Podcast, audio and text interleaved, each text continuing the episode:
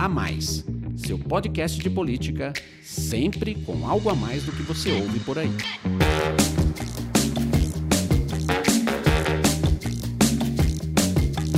Olá, aqui é Rafael Lisboa, diretor na FSB Comunicação, e eu sou o mediador do podcast A Mais, Política com Algo a Mais. Um bate-papo com Alon Feuerwerker e Alexandre Borges, especialistas da FSB em análise política. E você é o nosso convidado para esse debate de ideias sobre o cenário político nacional e internacional. Aqui você vai encontrar sempre uma conversa equilibrada, plural, informativa. Em cada episódio, Alon e Alexandre vão se aprofundar num tema relevante para a política brasileira. Esse podcast, que está sendo gravado agora, na primeira semana de setembro de 2019, tem como pano de fundo o debate sobre as queimadas na Amazônia, um tema que mobilizou brasileiros e estrangeiros, incluindo ativistas, celebridades e líderes mundiais. Nessa discussão sobre a preservação da floresta brasileira, teve uma disputa em particular que se destacou: o embate entre o presidente Jair Bolsonaro e Emmanuel Macron, presidente da França.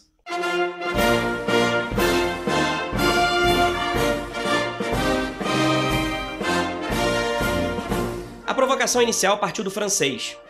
Anfitrião da última reunião de cúpula do G7, Macron convocou os colegas a tratar a questão da Amazônia como prioridade. Ele sinalizou que o Brasil poderia sofrer sanções, incluindo boicote ao acordo entre Mercosul e União Europeia. O governo brasileiro reagiu.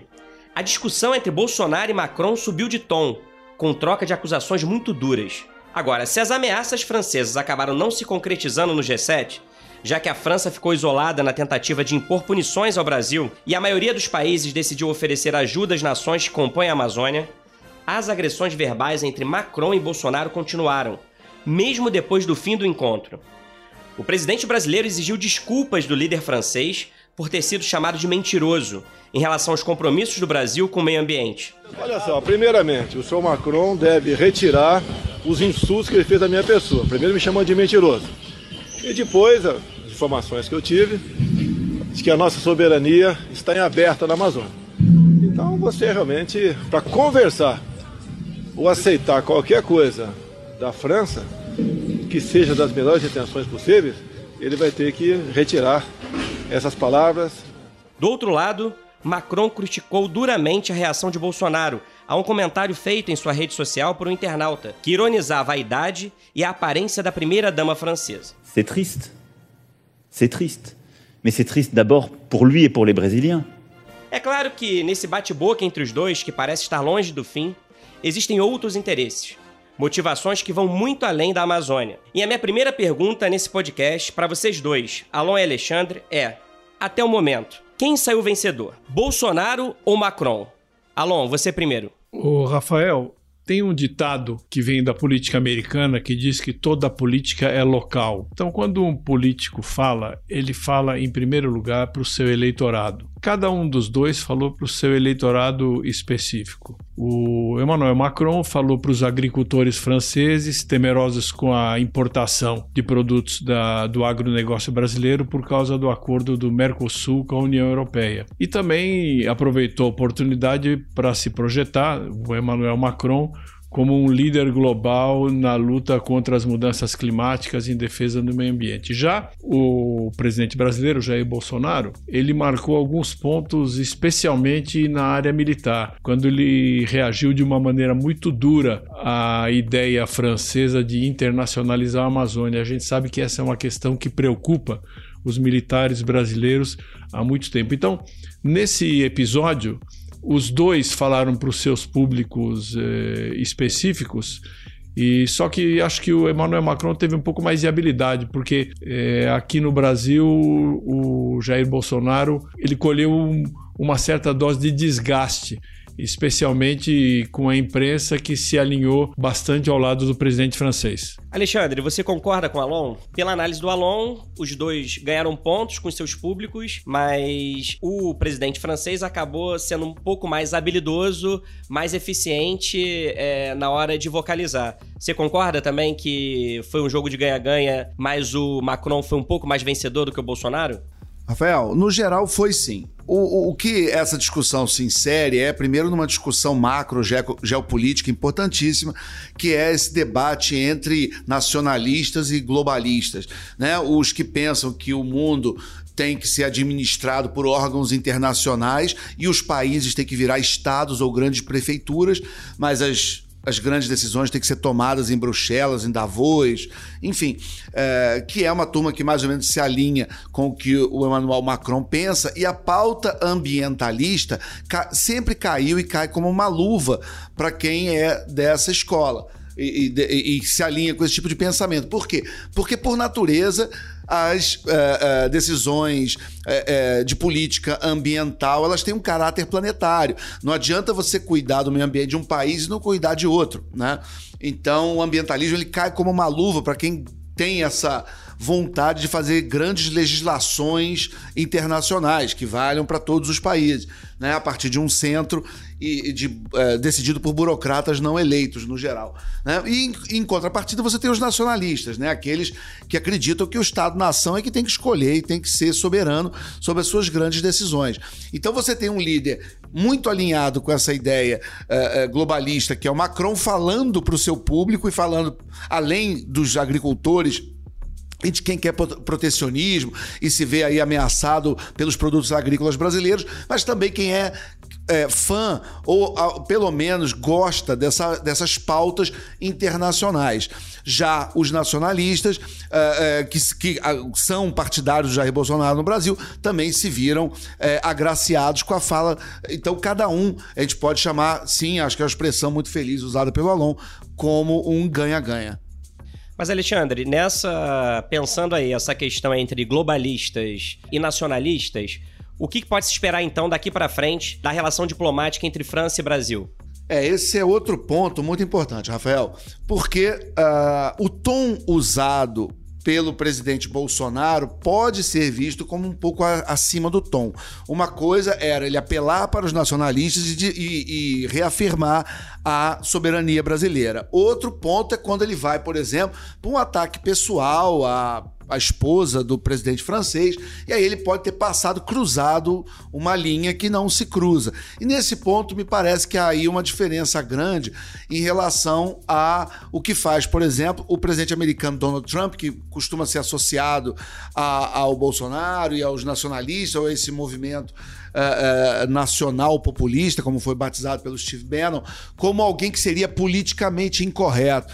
Mas o politicamente incorreto não é necessariamente é, grosseiro, né? Ele fala coisas que vão além do consenso uh, em nome da verdade. Essa seria a ideia do politicamente incorreto. Mas o presidente fez, ele passou, ele foi além. Então ele pode ter queimado pontes em relação ao presidente francês. Isso pode dificultar os próximos contatos com ele, até com Angela Merkel e com outros líderes mundiais. O Brasil está com uma excelente relação com os Estados Unidos, está fiando muito da sua política externa nisso e pode, e pode estar acreditando que, em nome disso, pode adotar esse tipo de tom com outras potências mundiais, o que me parece, no mínimo, arriscado. E você, Alon, qual é a sua opinião? Você acha que faz sentido, pelo menos num curto prazo, tanto para o Bolsonaro quanto para o Emmanuel Macron, manter essa rivalidade acesa ou não? O ideal é Passado esse estresse inicial, onde cada um falou para o seu público específico,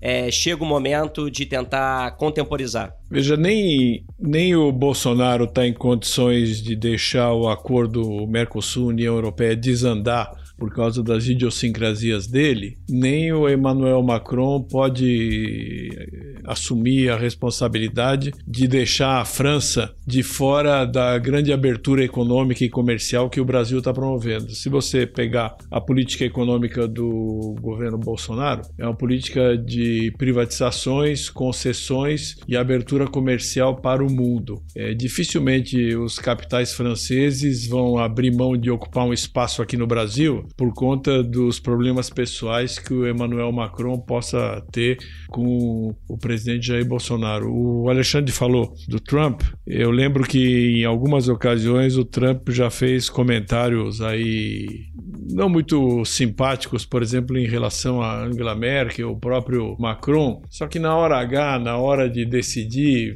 falam mais alto os interesses de cada país e os interesses políticos do governante. Se o governante deixa de fazer um acordo comercial ou se uma empresa do país dele é alijada de uma concorrência por causa de um problema pessoal que ele tem com o governante do outro país, isso aí na política é visto como mimimi. E nenhum governante gosta de ser associado à ideia de ser alguém sensível e que tem um comportamento, comportamento imaturo. Eu vejo que cada um fez o seu jogo, marcou os seus pontos. Agora o presidente Bolsonaro vai falar na Assembleia Geral da ONU, é, agora em setembro, se, se recuperar bem da cirurgia que está programada, e ele provavelmente vai querer passar uma mensagem ao mundo. Eu vejo que dificilmente algum grande país pode abrir mão de ter boas relações com o Brasil nesse momento. Então eu acho que a França não vai ser uma exceção. Então, aproveitando aí a sua resposta, que tratou um pouco do pragmatismo que acaba prevalecendo nas relações internacionais, para deixar um pouco de lado, então, esse embate mais pessoal entre Bolsonaro e Macron e a gente avançar um pouco em relação à situação da Amazônia, que tem efeitos também muito práticos. É, as queimadas e o desmatamento que todos nós temos assistido no Brasil e no exterior tem contribuído para prejudicar a imagem internacional da política ambiental brasileira, né? inclusive entre os compradores dos nossos produtos agrícolas. Uma das exigências do agronegócio internacional hoje é a adoção de práticas sustentáveis, o respeito ao meio ambiente. Alon, você acha que as medidas já anunciadas pelo governo em relação à Amazônia, teve aquele decreto com a suspensão de queimadas, proibição de queimadas, já são suficientes para estancar a crise? Existe um problema de curto prazo e um problema de mais médio e longo prazo. O problema de curto prazo, acho que foi razoavelmente bem resolvido com as medidas que o governo tomou, deslocando as Forças Armadas e efetivos para combater os incêndios ilegais na Amazônia, aliás, agora são todos ilegais, porque teve um decreto presidencial que proibiu todo tipo de queimada na Amazônia por um período de tempo. Mas existe uma questão aí mais de médio e longo prazo e de, de caráter estratégico, que é o seguinte. O projeto do Bolsonaro, e mais do que do Bolsonaro, das Forças Armadas, é que o Brasil ocupe efetivamente a Amazônia. O que, que significa ocupar efetivamente? significa, em primeiro lugar, que os militares têm uma presença forte ali. Mas não basta os militares terem uma presença forte, é preciso, para um país ser soberano sobre uma determinada área, é preciso que essa área tenha população. Se não tiver população, é, a soberania vai ser sempre questionada. O governo tem um desafio que é como promover uma ocupação e, portanto, um desenvolvimento da Amazônia que seja sustentável e que seja apresentável ao mundo como algo que respeita o meio ambiente, respeita os ecossistemas e não oferece risco aí nessa luta global contra as mudanças climáticas. Esse é um desafio grande, porque vai ser necessário que o governo tenha uma boa explicação técnica e também habilidade política para costurar isso com os diversos atores. Então, agora por exemplo, daqui a pouco nós vamos ter uma reunião importante no Vaticano que vai discutir a questão da Amazônia. Tradicionalmente, a posição da Igreja Católica é de apoio às populações indígenas e às populações originárias é, da, desse tipo de região, e o governo pode enfrentar uma oposição política da Igreja Católica que, ainda que hoje não, tenha a força que teve no passado, é uma força importante, afinal, a maioria da população brasileira é católica. O governo tem que trabalhar junto à Igreja Católica para que os resultados desse encontro que vai haver no Vaticano não acabem atrapalhando uma política que o Brasil queira apresentar ao mundo como uma política responsável sobre a Amazônia.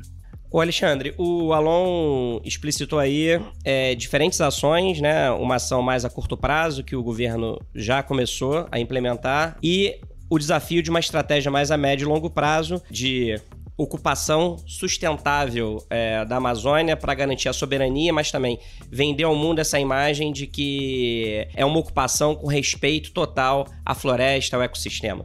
Você que tem muita experiência em marketing é, político, em construção de narrativa, em trabalhar a imagem. Você acha que é possível, em pouco tempo, melhorar essa imagem agora muito arranhada do Brasil em relação à Amazônia e à política ambiental do governo? Alguma estratégia você acha que é fundamental até a Assembleia Geral da ONU? Como é que isso seria possível? Olha, é perfeitamente possível, Rafael. É, o que uh, seria uma estratégia recomendável, o que já foi, de certa forma, sugerido pelo Alon, é que o presidente, na Assembleia da ONU, é, assuma um tom mais conciliatório e menos belicoso. O que nós só vamos saber quando for a hora, né? Quer dizer, se ele vai dobrar a aposta no discurso do confronto, no discurso de que ONGs internacionais querem invadir o Brasil e roubar nossas riquezas e que há interesses escusos de outras nações que desmataram seu próprio território e agora querem e estão de olho nos minérios da Amazônia. O que já foi também dito pelo Alon é um discurso que é muito simpático nos ouvidos de, de uma parte das Forças Armadas brasileiras e desses os mais nacionalistas. Né? Então, dependendo do tom que ele for adotar, que é uma escolha política antes de qualquer coisa, é, ele pode tentar ainda acirrar um pouco esse tom, falando na cabeça dele para a, não apenas o seu eleitor no Brasil, como também a, a, para o Donald Trump, a direita americana, para o, os nacionalistas de lá também, e de quem o governo imagina que possa fiar a sua é, política externa contra, basicamente, essa visão da Europa Ocidental em relação à, à internacionalização ou algum tipo de ingerência externa na condução e na administração da Amazônia. Realmente a gente vai precisar ver que o tom que o presidente vai assumir, no momento ainda não dá para dar palpite, né? Deus me livre aqui a gente tentar adivinhar o que passa pela cabeça dele, mas em princípio, se ele dobrar a aposta, ele vai continuar mantendo o tom político, mas com consequências econômicas menores também concordo com o Alon nesse ponto, é, em relação às empresas. As empresas, elas no geral, elas vão tocando as suas negociações a despeito do que falam os políticos. Então, se a sua, se a retórica do presidente não se transformar numa política pública, numa política de Estado, ficar apenas na narrativa e na retórica, ele pode arrumar problemas com a comunidade internacional, nas páginas de jornais, vão ter ONGs, artigos contrários, mas isso não vai ter uma influência muito direta nos negócios e nas nossas exportações. Sobre isso aí, Rafael, o presidente Bolsonaro tem dois eh, elementos a favor nesse momento. Primeiro, que é muito difícil, com o Trump na presidência dos Estados Unidos, você ter um consenso entre Estados Unidos e Europa em relação a questões ambientais e de mudanças climáticas. É, outro fator é esse conflito comercial entre os Estados Unidos e a China. O apoio dos Estados Unidos ao Brasil é importante para o Brasil, mas também é importante para os Estados Unidos para evitar que o Brasil se desloque em direção a uma influência mais forte da China, considerando que a China é, é o, o principal mercado dos produtos agropecuários brasileiros, não só né, dos, das commodities em geral, e que a China também tem uma coisa que os Estados Unidos aparentemente não têm, que é uma grande disponibilidade de capital para investimentos, que é exatamente o que está faltando nesse momento no Brasil para você alavancar o crescimento econômico e a geração de, de empregos. O Brasil não pode abrir mão nem do mercado chinês para exportar os produtos brasileiros e nem do capital chinês para investir principalmente em infraestrutura. Acho que o Brasil está num momento bom, porque a União Europeia, principalmente a Alemanha, que quer abrir o mercado brasileiro para suas exportações, a União Europeia tem interesse no acordo com o Mercosul, os Estados Unidos têm interesse em manter boas relações com o Brasil e a China também tem interesse em não ser deslocada, em não perder espaço geopolítico e de negócios aqui na América do Sul. Então acho que é uma situação potencialmente muito favorável, mas isso é como toda situação potencial. Precisa ser realizado. É preciso saber se o governo vai ter competência e habilidade para aproveitar dessa situação favorável. E além dessa análise econômica, também é importante lembrar que o quadro político nas Américas é um governo contrário ao Trump no México, Venezuela nem se fala, e a Argentina, é, é, provavelmente o Maurício Macri vai perder a eleição de outubro, ou pelo menos ele está muito mal posicionado, o que pode também estar empurrando é, os Estados Unidos no colo do Brasil e vice-versa. Bom, se internacionalmente a conjuntura é potencialmente favorável ao Brasil, nessa, nessa disputa, nesse debate, os números também mostram que internamente ainda que três quartos considerem que é legítimo o interesse internacional sobre a Amazônia, o mesmo percentual, 75% dos brasileiros, consideram que a Amazônia deve ser administrada de maneira soberana pelo Brasil, que na verdade dá força também para esse discurso mais aguerrido do presidente Bolsonaro, né? Esse número de 75% é até previsível nas duas situações, porque se você perguntar para as pessoas se acha que o Brasil deve ouvir o mundo nas questões relativas à Amazônia, até uma questão bom senso indica que não tem nenhum problema de você ouvir os outros, né? E também é muito previsível que a maioria, a esmagadora maioria da população brasileira queira que o Brasil tenha soberania sobre o seu território. Veja, esse, esses números, eles também mostram que o, o, o presidente Bolsonaro, apesar de estar enfrentando um desgaste momentâneo em relação a esse assunto, ele, se tiver uma política ambiental é, razoavelmente bem coordenada, bem articulada, que possa ser vendida interna e externamente como uma política ambiental responsável, ele consegue neutralizar, ele pode conseguir neutralizar esse, esse desgaste, porque do outro lado ele tem apoio maciço para que a, a Amazônia continue sendo uma área completamente, totalmente é, administrada pelo Brasil. Então, não vejo maior contradição entre esses dois entre esses dois dados, entre essas duas respostas. Vejo que se o governo tiver habilidade e competência para ter uma política ambiental responsável, ou que possa ser apresentado como responsável, ele está em boas condições para avançar nesse terreno. É bom lembrar também que uh, o ministro Ricardo Salles adota mais uh, o mesmo tom que o próprio presidente Bolsonaro. Eles estão muito alinhados ideologicamente. Eles falam muito no desenvolvimento econômico sustentável para a região, para aquelas populações. Então, o, não só o tom econômico, mas o tom político é, do presidente e do ministro do Meio Ambiente estão muito alinhados. Então, a princípio, até o momento, eles devem seguir nessa linha e uh, com o apoio geral da população, a população comprando a ideia de que a, a, as intenções de outros países, ou especificamente da França, são de na verdade, uma ingerência sobre o território brasileiro e sobre a Amazônia, ele vai poder seguir, o presidente vai poder seguir no caminho que está seguindo, é, sem maiores problemas internos. Muito obrigado, Alon e Alexandre, pela análise de vocês. A gente segue acompanhando a disputa entre Bolsonaro e Macron e os próximos passos em relação à Amazônia. A gente se encontra novamente no próximo episódio do podcast A Mais Política com Algo a Mais. Até a próxima. Até a próxima. Tchau.